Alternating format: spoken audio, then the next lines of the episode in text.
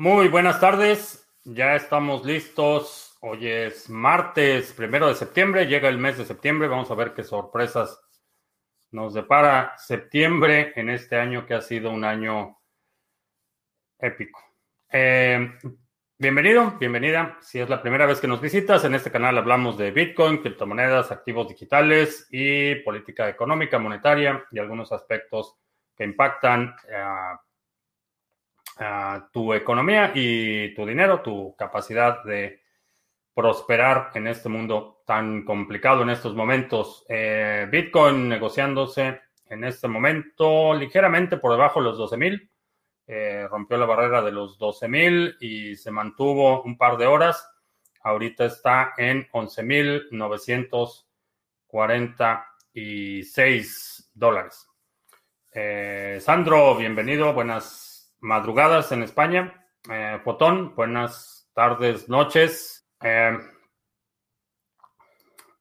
mucho revuelo está causando el asunto de DeFi y los proyectos en los que pones tu dinero en un, eh, en un lock o, bloqueados en un contrato inteligente para obtener un beneficio al proveer liquidez.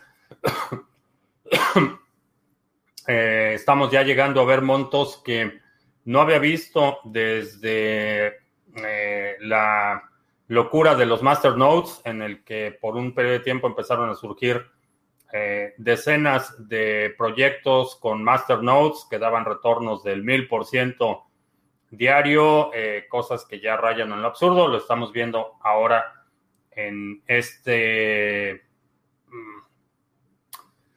ecosistema, aunque no le llamaría precisamente un ecosistema, en esta eh, fiebre de DeFi estamos viendo ya contratos que eh, eh, básicamente alcanzan niveles de, triples dígitos en cuestión de un par de horas y de la misma a la misma velocidad a la que capturan dinero están siendo clonados en otros proyectos y creo que ya está llegando a un nivel bastante eh, ridículo y esto está ocasionando eh, serios problemas para muchos otros contratos en la red de Ethereum porque las comisiones están por las nubes y para los exchanges eh, particularmente ya esto representa un problema serio porque están por, por, un momento estaban subsidiando los retiros de transacciones en la red de Ethereum, pero muchos exchanges ya van a empezar a a retrasar o a, simplemente cobrar lo que eh, cuesta la transacción en ese momento y creo que eh, Ethereum se va a ver ahorcado en liquidez y eso va a precipitar el desplome de los proyectos en DeFi. Eh, si estás participando, ah, puede que tengas una buena ganancia temporal, pero también es posible que tengas una lección de vida respecto a el, la, básicamente el manejo de riesgo en este tipo de proyectos. Eh, la locura de DeFi, las comisiones entre 15 y 20 dólares. Eh, he visto comisiones más altas, pero sí, está causando ya un problema serio. Oscar en Uruguay, saludos. Plus Sol en Ecuador. A Mr. Revilla en Ciudad del Carmen. Salvador en la Ciudad de México. Recibí tu correo, Salvador. Eh, vamos a platicar del proyecto eh, en Tlaxcala. Eh, ¿Qué es DeFi? ¿Tiene algo que ver con eso de Finance? DeFi es un término de marketing, básicamente, es la contracción de las palabras uh, Decentralized Finance. Lo que están haciendo es creando eh, derivados y opciones exóticas o instrumentos exóticos que, eh, cuyo nivel de complejidad eh, es eh,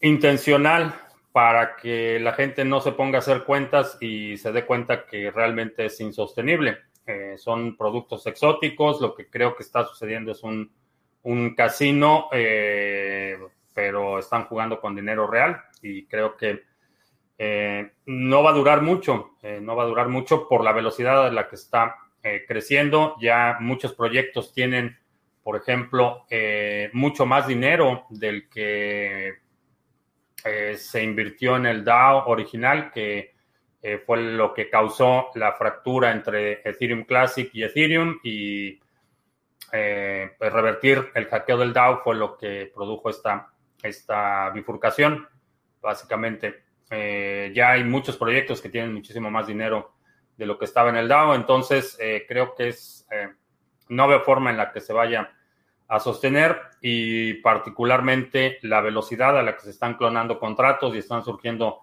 nuevos proyectos, eh, creo que va a implosionar. Christopher en Ciudad Satélite, saludos a Jeffy, Jeffy 2 y Jeffy Bason como Bitcoin Cash, Bitcoin Gold, Bitcoin Diamond, etcétera. No, nada que ver con eso.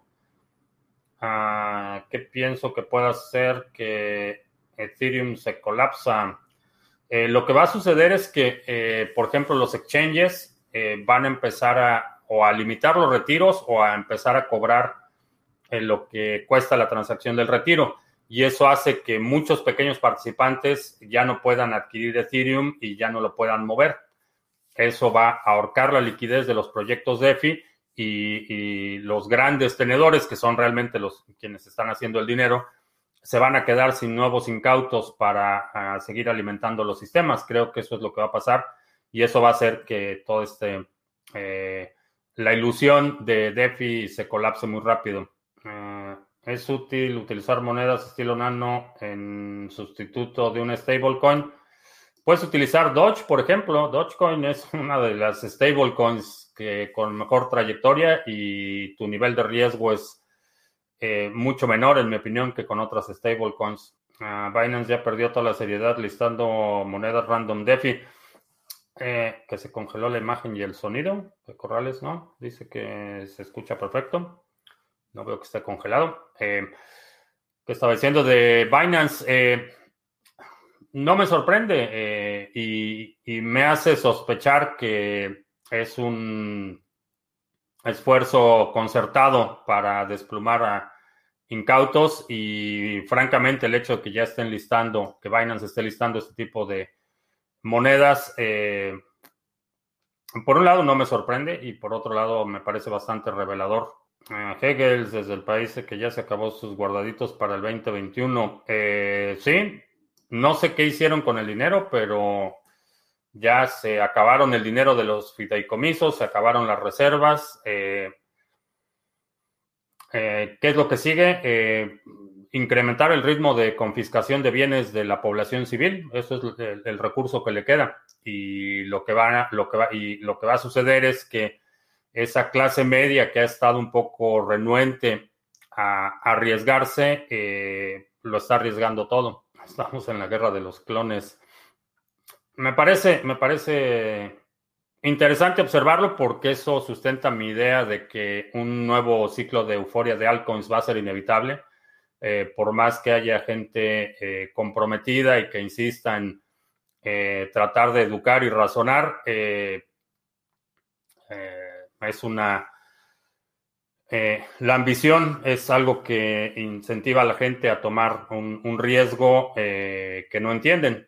Y creo que lo mencionaba ayer, el hecho de que mucha gente dice que los proyectos de exchanges descentralizados, que es muy complicado, que la gente no quiere usarlos, que es muy difícil. Eh, lo que estamos viendo con Uniswap, que es un exchange descentralizado donde se están intercambiando todos estos tokens de DeFi, el volumen ya rebasó a Coinbase, por ejemplo.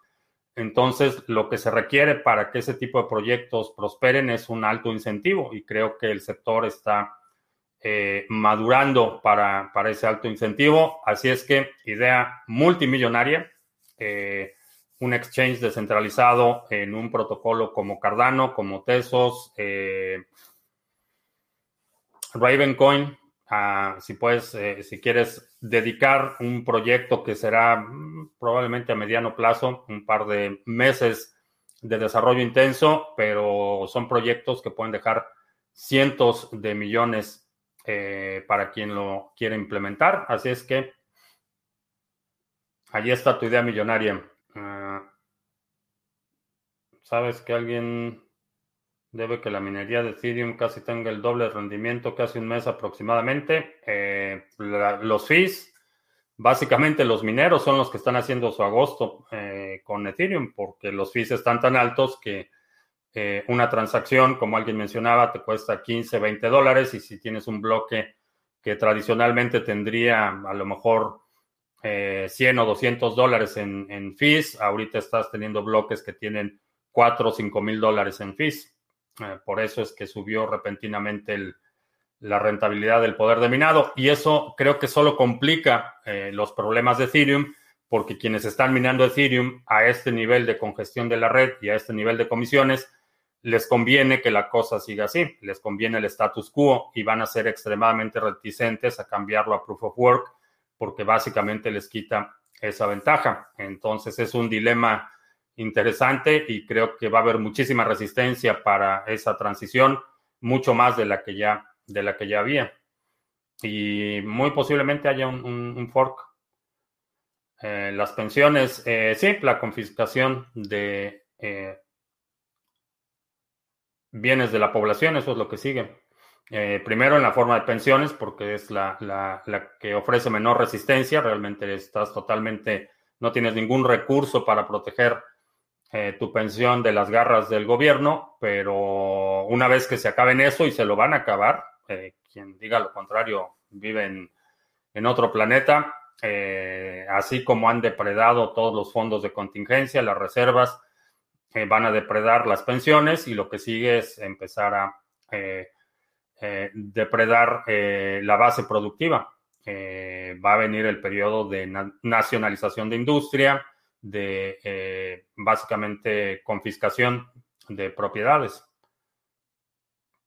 Estados Unidos casi a punto de una guerra civil. Eh, la situación está extremadamente volátil. Eh, creo que eh, con las condiciones actuales y las elecciones tan cerca, es muy posible que veamos una escalada de, violencia y sobre todo porque parece ser que esa va a ser la estrategia de la gente naranja para intentar reelegirse, seguir hostigando la animosidad para movilizar a su base. Eh, lo que estoy observando es que su base se está reduciendo rápidamente.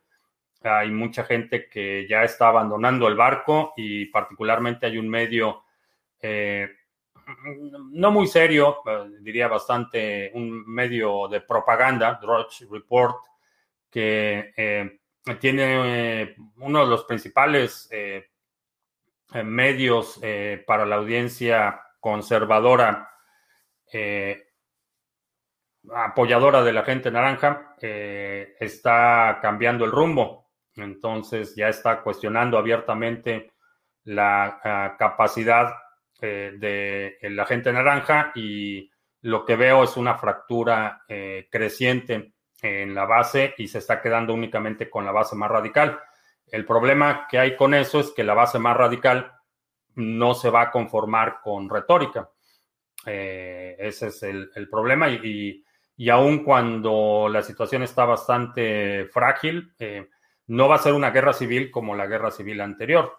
Eso va a ser un, va a haber un creciente número de incidentes aislados o aparentemente aislados eh, secuenciales, eh, después nos movemos a un, es decir, secuenciales uno atrás de otro, y después nos movemos a un escenario de conflictos eh, focalizados simultáneos. Va a empezar a haber cuatro, cinco, seis, diez ciudades enfrentando inestabilidad al mismo tiempo y no sé qué vaya a pasar, pero por, por, lo que a mí respecta, digo, estoy en estoy preparado. Estoy preparado. Eh, Williams, ya leyendo El individuo soberano, muy interesante. Sí, buen, buen libro. Eh, Nash puede llegar a ser legal, sustituir a Binance y Coinbase, además de listar acciones tradicionales. Eh, no lo sé, pudiera ser. ¿Cómo puedo recuperar el pin de Auti? No lo recuerdo, no lo sé. Hace mucho que no uso Auti. La arquitectura del dólar de neutrino es para mí la más cercana a la estabilidad algorítmica. ¿Yo qué opino? Para mí la única estabilidad eh, sostenible es la estabilidad que te da eh, el mercado, la, el balance entre oferta y demanda. Eso es, esa es la única estabilidad sostenible. puede ser algorítmica o puede ser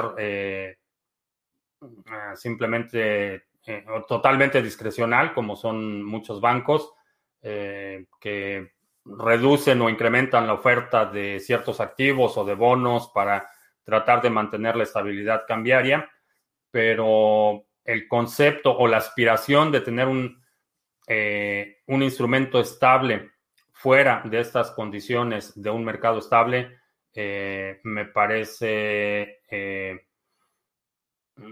no le encuentro sentido, no le encuentro sentido. Ah, se les puede acabar la fiesta a los exchange.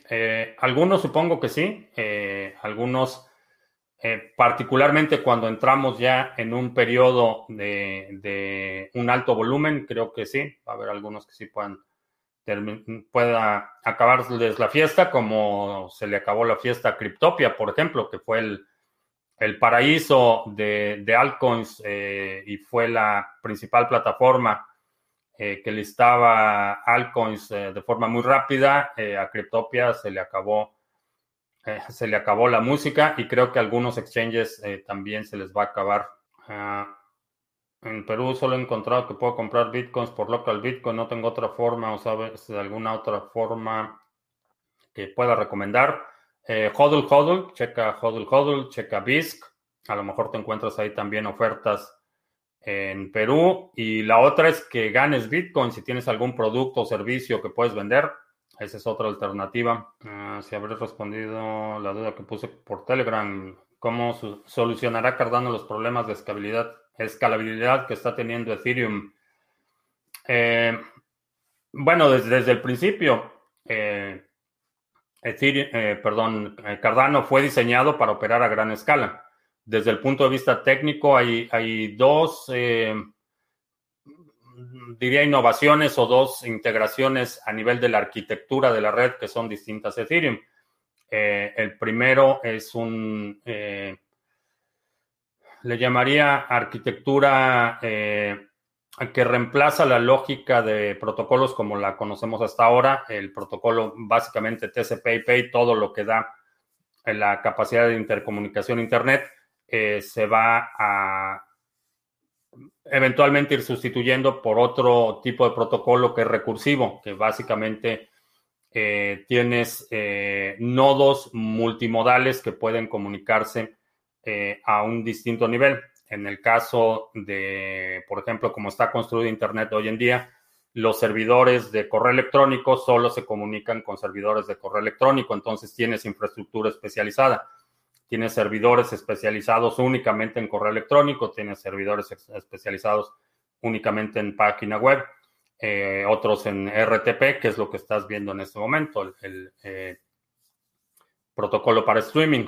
Entonces, lo que haces es cambiar esa arquitectura por una arquitectura en que los nodos pueden operar de forma recursiva. Esa es el primer, la primera innovación en el protocolo. El segundo es que desde el inicio estaba diseñado para eh, eh, operar en capas múltiples. Entonces tienes el layer que tenemos hoy, que utilizamos hoy, el layer principal de Cardano o ADA, que es el layer eh, para settlements, es el layer de, eh, finiquito de transacciones.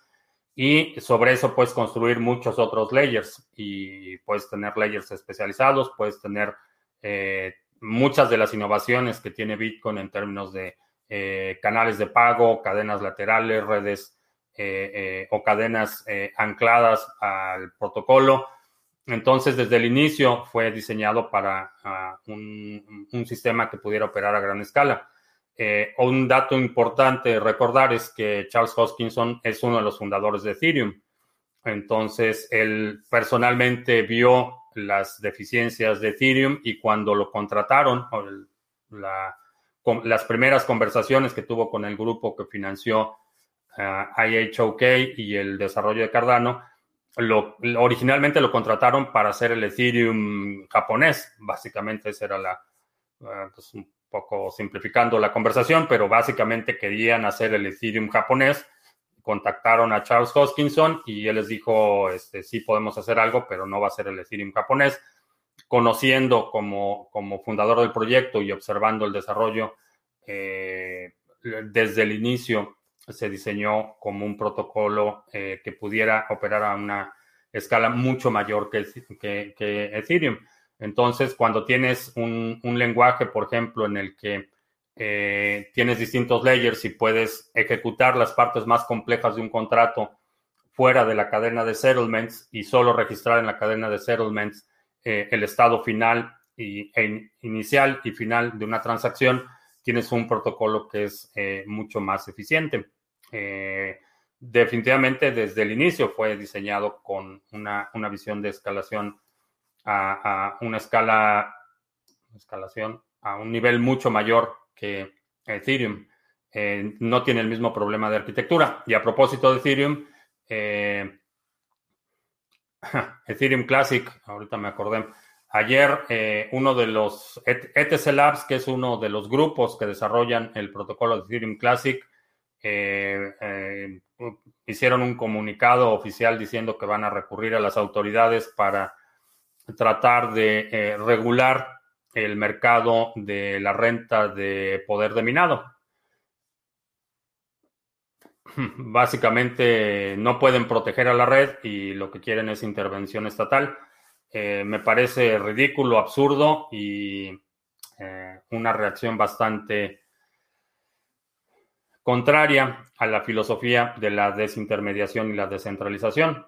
Eh, cuando no puedes proteger a la red y recurres a la protección del Estado, esa protección del Estado no viene, no es gratis, no es, va a venir con condiciones y si están dispuestos a someter la operación por buscar la protección del Estado, suerte para ETC Labs. Creo que eh, ayer fue el, mayor impulso que pudo haber tenido en términos de la propuesta que tenía Charles Hoskinson de eh, cambiar el modelo, tener un modelo de tesorería que financie el desarrollo del protocolo de Ethereum Classic. Creo que eh, el comunicado de ayer de Ethereum, de ETC Labs, le dio las, las municiones que necesitaba Charles Hoskinson para, Hoskinson para hacer eso. Así es que eh, no tengo pensado vender Ethereum Classic todavía, pero definitivamente hay que estar observando el, desarrollo de los acontecimientos ahí. Si te interesa, si tienes una posición en Ethereum Classic, si no, pues simplemente como, eh, como anécdota y aprendizaje. Mm, nuestro Chairo de cabecera ya está de regreso. Por cierto, ya estamos en septiembre, mes de la patria. Y si no vas al Zócalo este 15 de septiembre, no eres un verdadero Chairo. Si conoces un Chairo, eh, por alguna razón todavía tienes contacto con algún Chairo en tu vida, dile que solo los verdaderos Chairos van a ir al grito el 15 de septiembre. Ah, siempre digo que es absurdo que alguien utilice una computadora cuántica para atacar BTC porque hay blancos más jugosos, pero si sería tan poderosa, ¿no podría atacar a todos los blancos al mismo tiempo? Eh, no, no, no le daría capacidad para romper la inscripción de todo al mismo tiempo. Porque esa, esa, esa capacidad no es un acto de magia. Alguien tiene que programar. Y para poder programar algo a esa escala, eh, aunque la ejecución pueda ser muy rápida, eh, preparar todo el software que se requeriría para hacer un ataque simultáneo a todos los blancos al mismo tiempo. Eh, sería no solo extremadamente complicado y muy difícil de mantener en secreto, sino eh, sería contraproducente. Eh, ese tipo de blancos de los que hemos hablado en, en la óptica de un ataque eh, intencional utilizando una computadora cuántica, ese ataque es, es calculado y es buscando un beneficio. Quien tenga el control de una computadora cuántica, menos que quiera asegurar la destrucción total de sectores, bueno, diría la destrucción total del mundo, porque se ataca simultáneamente plantas de, por ejemplo, las, eh, ¿cómo se llaman? Las, se me olvidó el nombre de las ah, centrifugadoras de eh, una planta de energía nuclear y al mismo atacas, al mismo tiempo atacas los sistemas de control de misiles y, la red eléctrica y el sistema financiero básicamente es, es, una destrucción total y ningún, ningún poder fáctico quiere la destrucción total. De hecho, todos los sistemas y el desarrollo de, de la guerra en, en, en, términos cibernéticos son ataques dirigidos. Eh, no quieres la destrucción total de la infraestructura porque entonces no hay ningún beneficio, no hay, eh, en, términos militares, eh, si, si, vas y destruyes por completo al enemigo, eh, ya no hay nada que recuperar. No hay botín si destruyes todo.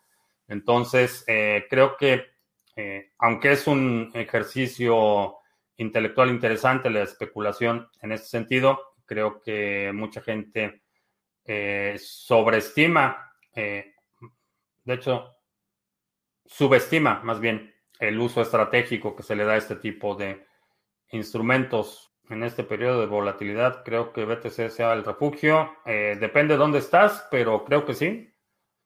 Creo que sí, para la mayoría de los países, eh, sí. ¿Quién inició eso de la DeFi? Eh, BitConnect.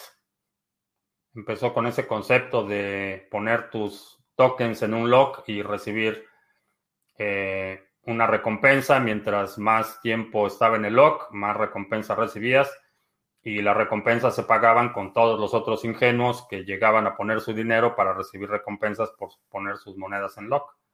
Pero ha habido, ah, probablemente hay otros precedentes, pero el más popularizado o más conocido fue BitConnect. se diría Chávez. Eh, da miedo lo que puede suceder en Venezuela del Norte. Eh, es, es preocupante, pero definitivamente necesitan eh, estaba teniendo una conversación anoche con alguien que está en México y, mi recomendación es, necesitas tomar decisiones. Eh, no te esperes a, ver cómo se desenvuelven los eventos porque eh, más vale un año antes que un día después. Si vas a vender propiedades, empieza a venderlo ahorita. Si vas a migrar, empieza ya activamente a ver el asunto de la migración, a dónde te vas a ir, cómo te vas a ir, qué te vas a llevar.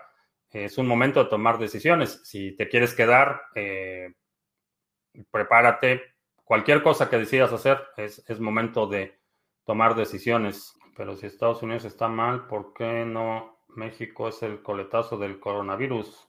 Que no es el coletazo del coronavirus. Eh, el virus es, es real y el, el índice de transmisión o, como lo llaman los epidemiólogos, el R-Naught, no cambia de un país a otro. Eh, lo que cambia es la ineptitud del gobierno y, el mal manejo que se da de, eh, de, la pandemia. La pandemia no es más grave en un país que en otro. No hay diferencia en términos del ritmo de transmisión o de contagio. El problema es cómo, cómo responden las instituciones y autoridades a, esa pandemia. Y lo que hemos visto es que es claro el patrón de que los países, México, Brasil, Estados Unidos, donde los gobiernos decían que no era nada, que era como la gripa, que salieras a disfrutar con la familia, son los que tienen eh, los porcentajes de infecciones y fatalidades más altos en el mundo. No es, no es, no es ninguna, no es acto de magia, no es un castigo divino, es simplemente negligencia e incompetencia por parte de quien se supone que debe proteger a la población. Eh, es así de simple. Y eso está ampliamente documentado. Eh, vaya, la reacción que tuvo el agente naranja aquí, el, ya sabes quién en, Venezuela del Norte, eh, Bolsonaro en Brasil, es así como, como, como gemelos, reflejo uno de otro y no pasa nada y es solo la gripa y no voy a usar una mascarilla en público y y no pasa nada y, esto se va a resolver y estamos enfrentando la situación y, es una bola de nieve y, hoy se reportan cerca de 6 millones de infecciones en Estados Unidos y, las fatalidades van, no sé, creo que 180 mil o algo así. Eh, principalmente víctimas de negligencia, no tanto del virus. Eh, Cardano es más escalable que Tesos. No, Tesos también tiene, tiene, aunque técnicamente hay, la solución es distinta, los principios de diseño eh, son similares en términos de cadenas laterales, en términos de eh, segundas y terceras capas y cómo está diseñada la red. Uh, la plataforma que le recomendé al chico de Perú, ¿qué ventajas tiene esa wallet? No es una wallet. Eh, eh, Hodl Hodl es un exchange descentralizado. Entonces lo que hace Hodl Hodl es conectar a compradores y vendedores. Tiene una lista de ofertas de compra y venta y si tú quieres comprar, vas a ver, puedes filtrar por país, medio de pago y dices, ok, quiero comprar 100 dólares en Bitcoin y estoy en, en Perú, eh, checas si hay ofertas en Perú, checas a lo mejor una oferta que en la que puedes pagar con el banco X, Y o Z y eh, el, trato se hace directamente entre el comprador y vendedor.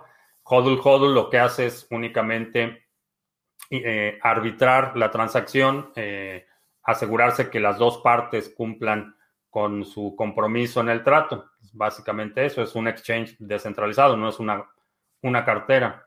Mm, que en algún país ya tengo un ejército de robots. Sí, creo que, creo que ya. Eh, no exactamente robots, pero por ejemplo, Estados Unidos tiene una flota de drones eh, impresionante. No son, no son robots como Robocop o, androides en el sentido estricto de la palabra. Eh, no son emulaciones de la ah, fisionomía humana eh, sino son eh, máquinas autónomas y ya hay muchísimas. Ya hay casos en los que, por ejemplo, en Dallas, en el que fue hace tres años, me parece, eh, es el primer homicidio registrado por una máquina autónoma. un robot de la policía, bueno, básicamente para resumir el asunto, había un francotirador disparando a policías y a la multitud eh, durante una manifestación. La policía de Dallas eh, eh, tomó uno de los robots que tenían para desactivar explosivos, le pusieron un explosivo y mandaron al robot a donde estaba el tirador y explotaron el dispositivo. entonces, ya, ya hay, ya hay ejércitos que o países que tienen ejércitos de robots. No son robots, como, decía, eh, androides, porque el combate cuerpo a cuerpo es prácticamente ya un vestigio de, la era industrial. Ya el, combate es, uno a muchos y es de forma remota y hay drones y hay muchos eh, eh, dispositivos, ya sea operados remotamente o, totalmente autónomos, utilizados para fines bélicos. Y tan, tan, tan es así que ya ayer anunciaron que eh, Amazon recibió la primera autorización para utilizar los drones para distribución de productos. Eso me dice que la ah, tecnología ya está lo suficientemente avanzada como para que mm, por lo menos el gobierno de Estados Unidos y muy probablemente Rusia, China, eh, Israel eh, países con una industria militar muy sofisticada, Francia también, ya tengan ese tipo de capacidades autónomas. También está Boston Robotics, que tiene lo que parecerían animales para otro tipo de tareas de, que no son estrictamente bélicas, pero sí de buen componente de la, del control de la población. ¿Qué son los chairos? ¿Qué crees que son los chairos? Ah, yo sé que son los chairos. Otón dice que hablando de migración quiere ponerse en contacto con gente del entorno cripto en Panamá. Eh, checa en el Telegram, me parece que hay varios de Panamá. ¿Cuántas fueron las fatalidades del virus de la influencia del año pasado? No sé cuántas fueron eh, el año pasado, pero esa idea de que es solo, solo una gripa es absurda porque la gripa, aunque puede ser letal en algunos casos, eh, no deja daños permanentes. Y en este caso, este virus está documentado que produce daño permanente no solo en el tejido pulmonar, sino en el tejido cardíaco. Eh, la falta eh, reduce la capacidad de transporte de oxígeno y eso es conducente a daños permanentes en muchos tejidos. Entonces, esa idea de que es solo la gripa es, es eh, absurda e ignorante. Eh, muchos proyectos pueden estar ya arrepentidos de estar ahí, de estar en Ethereum, sí, creo que sí. Y sé, sé, de varios que ya están tratando de migrar. vamos a ver si, si esa migración se acelera o si como creo que eh, puede suceder es que alguien empiece a desarrollar los equivalentes en otra plataforma y capture una buena parte. Que en el caso, por ejemplo, Uniswap, lo que estoy viendo es que hay una oportunidad enorme para que cada eh, eh, protocolo tenga un exchange descentralizado de forma nativa en el protocolo. Y, y hay una oportunidad enorme. A lo mejor no capturas o, no mueves Uniswap o, los tokens RC20, no los mueves de Ethereum a otra plataforma, pero alguien simplemente desarrolla una solución alternativa en otra plataforma y captura una buena parte del mercado. Estamos hablando de, cientos de millones de dólares en juego, entonces no es algo trivial. Creo que si de, lo que está moviendo Uniswap en este momento capturas el, el 1%, eh, estás hablando de millones de dólares en volumen, entonces no es, no es, una, eh, no es una trivialidad lo que está en juego. Ah, ¿Qué diferencias hay entre un corredor de bolsa y un trader? Eh, generalmente el corredor de bolsa se refiere a quien tiene la capacidad de colocar órdenes en la bolsa. No necesariamente toma la decisión de qué, qué activos comprar o qué activos vender, simplemente coloca las órdenes eh, que sus clientes le indican. Es un intermediario. El trader generalmente es alguien que eh, toma la decisión de compra o venta, eh, ya sea a nombre de la institución que representa o de forma individual. Pero el corredor es simplemente un intermediario que pone órdenes de compra y venta representando a un tercero. ¿Cuál es el objetivo que persiga Charles Hoskinson en Ethereum si lo está haciendo realidad en Cardano? Eh, creo que hay un, asunto ahí de, eh, de, orgullo o, de... Eh, no le llamaría revancha, digamos. Revancha, porque una de las razones por las que salió de Ethereum fue por esa disputa que tuvo con la fundación Ethereum sobre el fork. Entonces creo que para Hoskinson, y esto es totalmente especulativo, creo y conociendo su, lo, que, lo que sé de su personalidad, lo que he podido observar, me da la impresión de que tiene, eh, quiere sacarse la espina y, demostrar que, eh, que tenía razón. Me parece que ese es uno de sus principales motivadores. Y eso puede ser un motivador perfectamente aceptable mucho más allá del dinero. A veces el, sacarnos la espina o, tratar de eh, demostrar que estábamos en lo correcto eh, nos puede llevar o motivar a hacer muchas cosas que a lo mejor el eh, la simple motivación económica no, no alcanza. Pero creo que lo que quiere demostrar es que tenía, tenía razón. Ah, es posible tener un pequeño tutorial para participar en el pool de ADA. Eh, sí, sí, ya estamos trabajando en esos tutoriales. Y a propósito del pool de ADA, vamos a hacer anuncios. ¿Qué es Bitcoin? Mini curso gratuito, 10 lecciones vía correo electrónico para que aprendas los fundamentos de Bitcoin. Es muy fácil recibirlo, simplemente te registras aquí, pones tu correo y empiezas a recibir tus lecciones. Una lección unos minutos después de haberte registrado y después una nueva lección cada día, que es bitcoin.co. Aquí está el temario del curso. si quieres ponerle pausa al video para leerlo con calma. Pero eh, hemos recibido muy buena retroalimentación del curso y es totalmente gratuito para que lo puedas usar o compartirlo con alguien que te pregunte qué es Bitcoin. Intercambio cripto a cripto con comisiones bastante competitivas, proyecto que tenemos en colaboración con CoinSwitch. Eh, lo puedes utilizar de forma anónima, no te tienes que registrar cuando es cripto a cripto. Si quieres utilizar tarjetas de crédito o débito, en algunos países te permite hacer eso. Asume que la transacción no va a ser anónima, va a estar vinculada a tus datos, pero es una buena forma de aprovechar movimientos a corto plazo o si vas a hacer compras programadas, por ejemplo, cada vez que recibas tu salario, hacer una pequeña compra, es una forma conveniente de hacerlo. Y el pool, vamos a darle refresh a la página porque estamos a punto de llegar a los 2 millones de hadas en stake, eh, un incremento considerable. Muchas gracias a quienes han decidido, decidido apoyar esta iniciativa. Eh, si te perdiste las noticias, eh, chécate el domingo, el video del domingo en el resumen semanal. hice el anuncio y expliqué las razones por qué no iba a operar directamente el pool, sino que iba a apoyar un pool existente de alguien en la comunidad. Así es que estamos ya a punto de llegar a los 2 millones de ADA en stake. Eh, chécalo. Y el pool es Sagachet.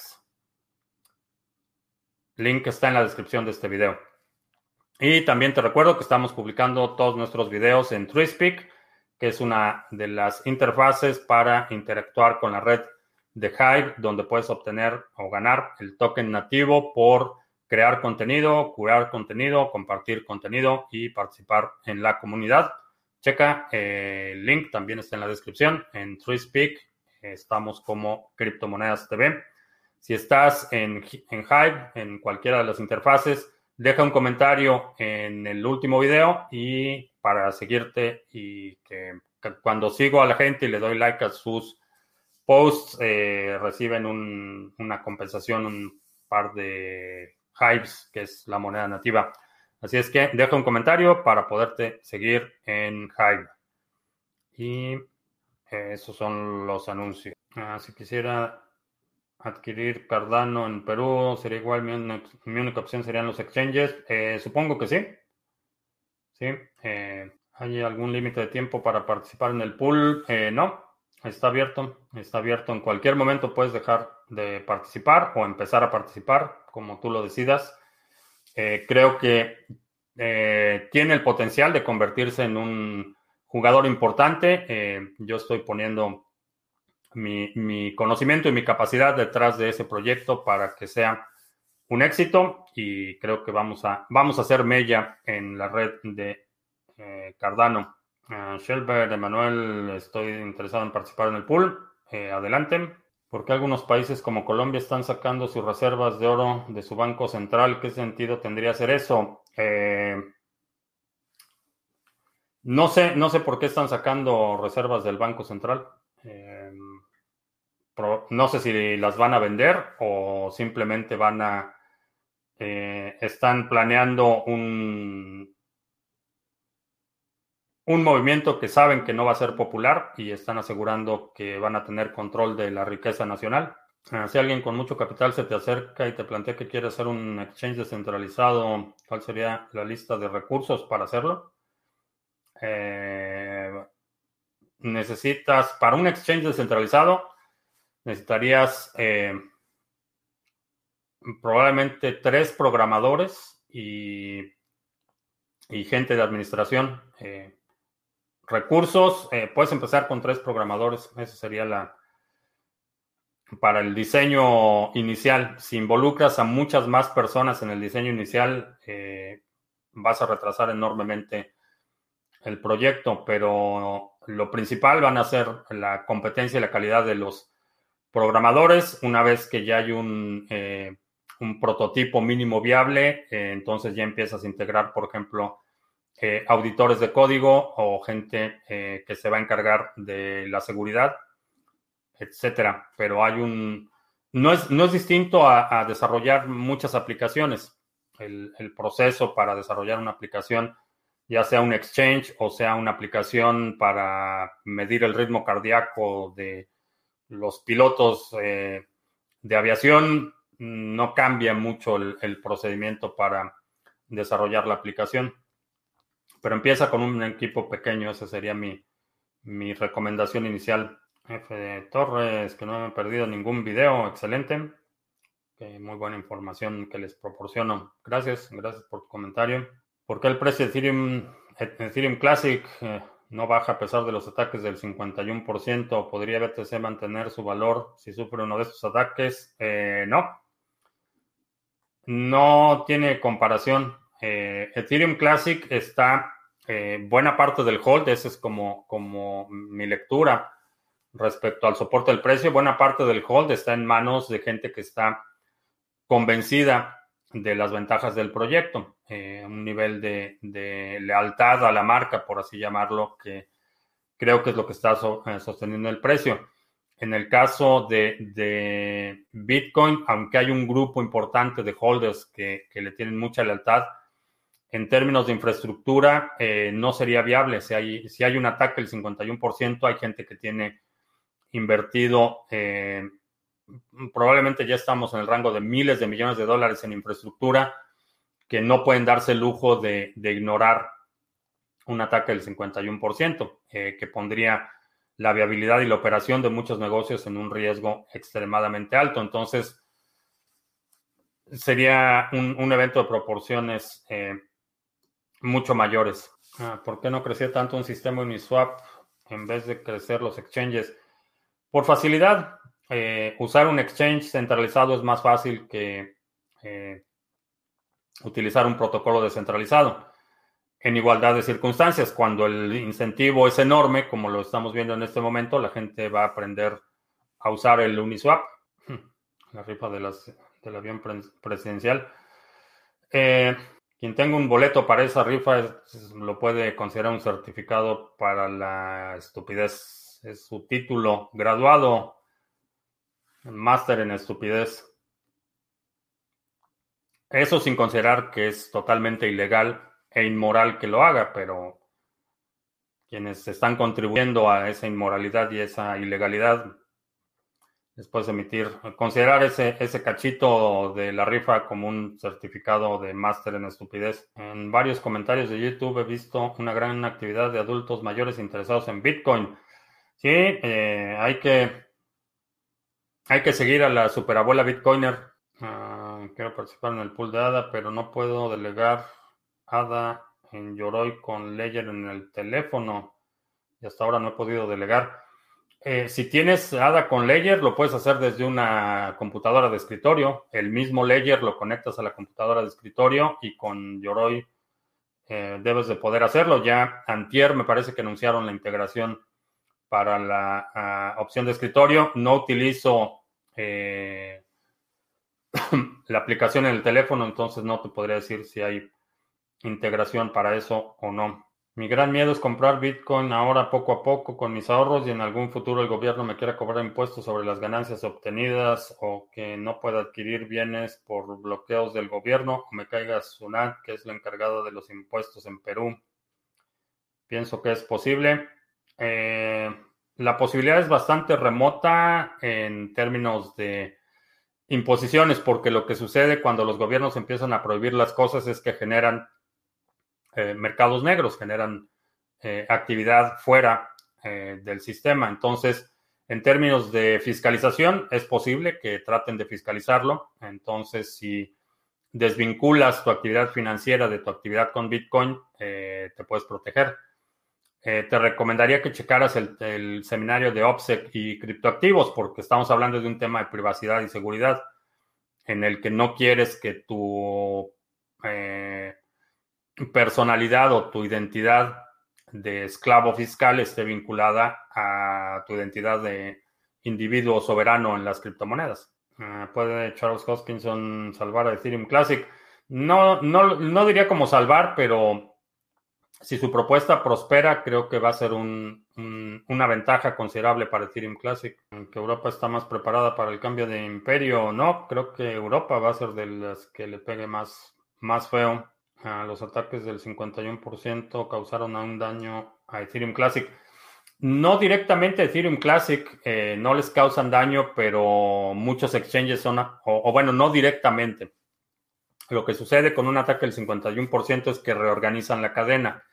Entonces, transacciones que ya estaban en un bloque y que eran consideradas válidas son reemplazadas por otras transacciones que eh, hacen que haya una disparidad y permite el doble gasto. Entonces vamos a suponer que deposito mil ETCs eh, eh, en un exchange, el exchange recibe los mil ETCs, eh, cambio esos mil ETCs por otra cosa, retiro esa otra cosa y después viene una reorganización de la cadena en la que ese depósito que hice de Ethereum Classic en el exchange nunca existió. Entonces yo sigo teniendo mi Ethereum Classic y tengo lo que retiré del exchange.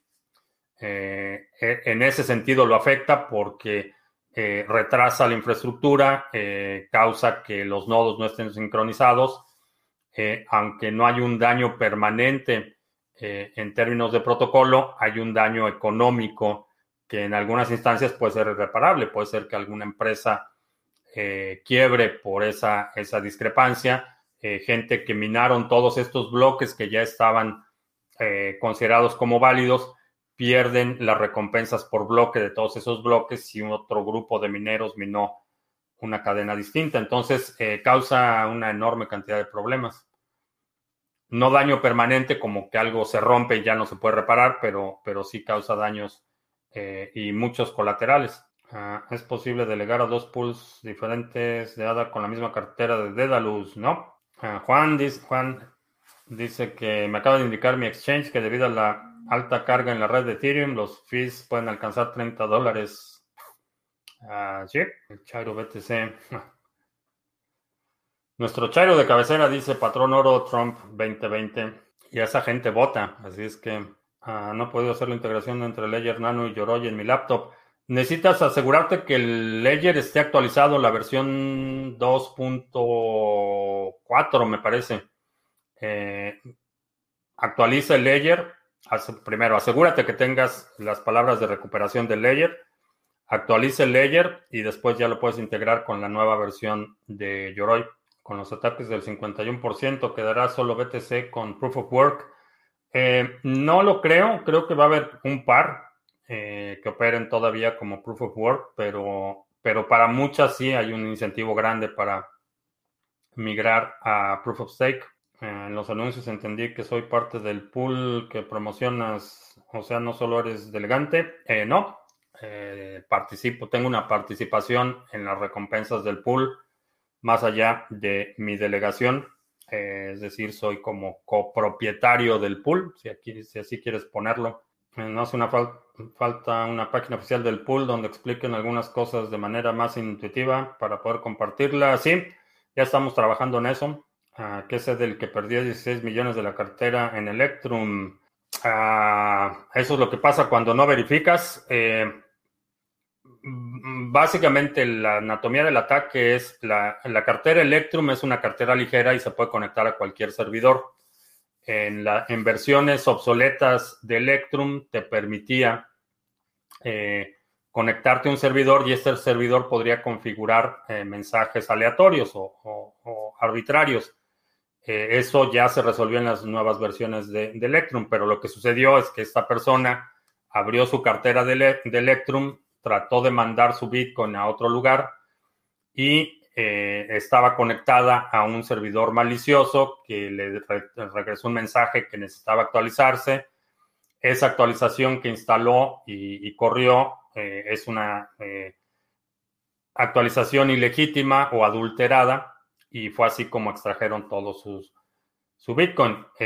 varios errores. Primero, no verificó eh, la fuente del o, el, checksum del código, eh, no, no, se aseguró que fue una transacción legítima, no verificó eh, cuando vas a mover un, ese volumen de Bitcoin, invariablemente mandas primero una cantidad pequeña, no lo hizo, entonces hubo una serie de negligencia, en mi opinión, por parte del usuario que hizo que este ataque fuera posible, pero fueron 1.400 Bitcoin, eh, el equivalente a 16 millones, que se perdieron por no verificar. Una lección bastante costosa, en mi opinión. Ah, verifico letra por letra, número por número, las direcciones. Eh, sí, sí, dependiendo del monto. Eh, si estoy mandando 10 dólares, a lo mejor voy a revisar las primeras tres y las últimas tres Mm, si es un monto más serio, una transacción, generalmente la, la tensión es proporcional al monto que estás transaccionando.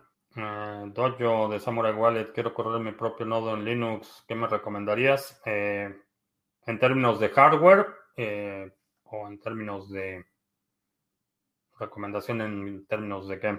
Es verdad que los bancos centrales están pensando en los CDBC, si es así, sería el reseteo total de la banca y la economía. Eh, no. Ah, muchos van a, van a emitir sus activos eh, digitales o sus versiones de su moneda digital, pero van a ser otra, otra moneda igual que el petro. No, no, hay, no hay diferencia sustancial. Y eso de, de, reseteo de la banca y la economía, eh, el reseteo no creo que vaya a ser intencional. Eh, simplemente el reseteo va a ser el. Es, un. es consecuencia de un modelo eh, que ya está desgastado y que ya es obsoleto. Esa es, la razón. Y van a ser corruptomonedas, el, el PG Coin y, el Orange Coin y, todas las monedas, las corruptomonedas nacionales, van a ser su, propia versión del, del Petro. Eh, cuando usas Electrum, te conectas a un servidor específico eh, depende cómo tengas la configuración, pero eh, en mi caso particular, sí. Me conecto a un servidor específico. CryptoIngenio dice que acaba de delegar sus hadas al pool desde Yoroi. Excelente. Ah, en, términos, en términos de hardware, eh, no requieres, no requieres una. Bueno, primero, si lo vas a tener localmente, es distinto a que si lo vas a tener en un BPS, por ejemplo. En términos de hardware, realmente eh, estas aplicaciones demandan más disco que capacidad de procesamiento. Entonces, en términos de memoria y, procesamiento, no necesitas mucho para correr ese tipo de nodos. Eh, almacenamiento es donde quizá vas a invertir un poco más. Web Commerce dice que va a dejar de seguir los precios de DeFi por unos días, ya que me ponen nervioso todos los días nuevas monedas es el efecto psicológico. Mucha gente está reaccionando porque ve que todo el mundo está hablando en Twitter de la moneda X, Y o Z, o en Facebook, o en WhatsApp, o en lo que sea, y que están ganando miles de dólares todos los días o cada minuto y, sientes que estás perdiendo una oportunidad. La realidad es que desde mi punto de vista como observador externo, mm, realmente no, no te estás perdiendo de nada. Hay enormes oportunidades en el sector y en mi opinión eh, oportunidades mucho más sostenibles y mucho más eh, sólidas que entrar en la euforia del juego de las sillas, que no es otra cosa que el, el juego de las sillas. Eh, se, va, se va a quedar, en el momento que el proyecto se queda sin liquidez, se colapsa. Qué bueno que aclaré mi participación en el pool. No sé por qué habría que aclararlo, lo aclaré en el anuncio. Eh, creo que fui bastante claro en mi participación en el pool cuando hice el anuncio. El anuncio. Sí, cuando expliqué mi razonamiento el domingo, creo que sí. Ya, me surgió la duda, pero creo que sí expliqué mi participación. Ah, si tengo la cadena completa de Bitcoin, necesitaré conectarme a un servidor de Electrum o la cadena hace de servidor. Eh, si tienes un nodo de Bitcoin, puedes conectar Electrum a tu nodo de Bitcoin, eso es lo recomendable. Entonces, tu propio nodo es quien va a verificar transacciones, quien va a hacer el relay para el broadcast de transacciones salientes. Ese es la, el setup ah, recomendado y creo que de la mayoría de los que usan Electrum, ese es como lo tienen configurado. 10.000 pools de ADA en cuántos años? Eh, probablemente un año. Eh, ahorita hay cerca de, no sé cuántos hay en total, pero creo que ya hay más de mil. Ah, aquí está. 1123 pools en este momento. No me sorprendería si en menos de un año hay más de 10.000. Ah, se podría integrar Cardano con, con Lightning Network. Eh, sí se puede integrar, aunque en Cardano vas a poder desarrollar algo parecido a Lightning Network con eh, canales de pago. Transferencias de valor mediante Atomic Swaps de Lightning Network a Cardano, eh, creo que probablemente se tarde de un par de años, pero sí lo vamos a ver. La persona que estafaron en Electrum seguramente no tendría su nodo completo. Eh, si no, tal vez no lo hubieran estafado. No, si hubiera tenido Electrum configurado con su propio nodo o hubiera hecho verificación cuando le dijo que había un error que hubiera verificado que la instalación que estaba haciendo era la versión legítima. posiblemente hubiera evitado, bueno, casi seguro hubiera evitado la pérdida. Y bien, ya, se nos hizo súper tarde. Tengo que ir a cerrar el gallinero. Eh, te recuerdo que estamos en vivo lunes, miércoles y viernes, 7 de la noche. Lunes, miércoles y viernes, 2 de la tarde. Martes y jueves, 7 de la noche. Eh, si no te has suscrito al canal, suscríbete, dale like y todo eso. Eh, te recuerdo que los domingos vamos a seguir publicando nuestro resumen semanal. Si hay algún segmento de la transmisión de hoy que quieras proponer para este resumen semanal, deja un comentario aquí abajo eh, con la marca de tiempo para considerarlo en el resumen semanal. Y estamos en el pool cerca de llegar a los 2 millones de hadas eh, delegados, así es que si quieres participar, adelante. Me gustaría ver si ah, antes eh, de la medianoche llegamos a los 2 millones. Por mi parte es todo. Gracias. Ya hasta la próxima.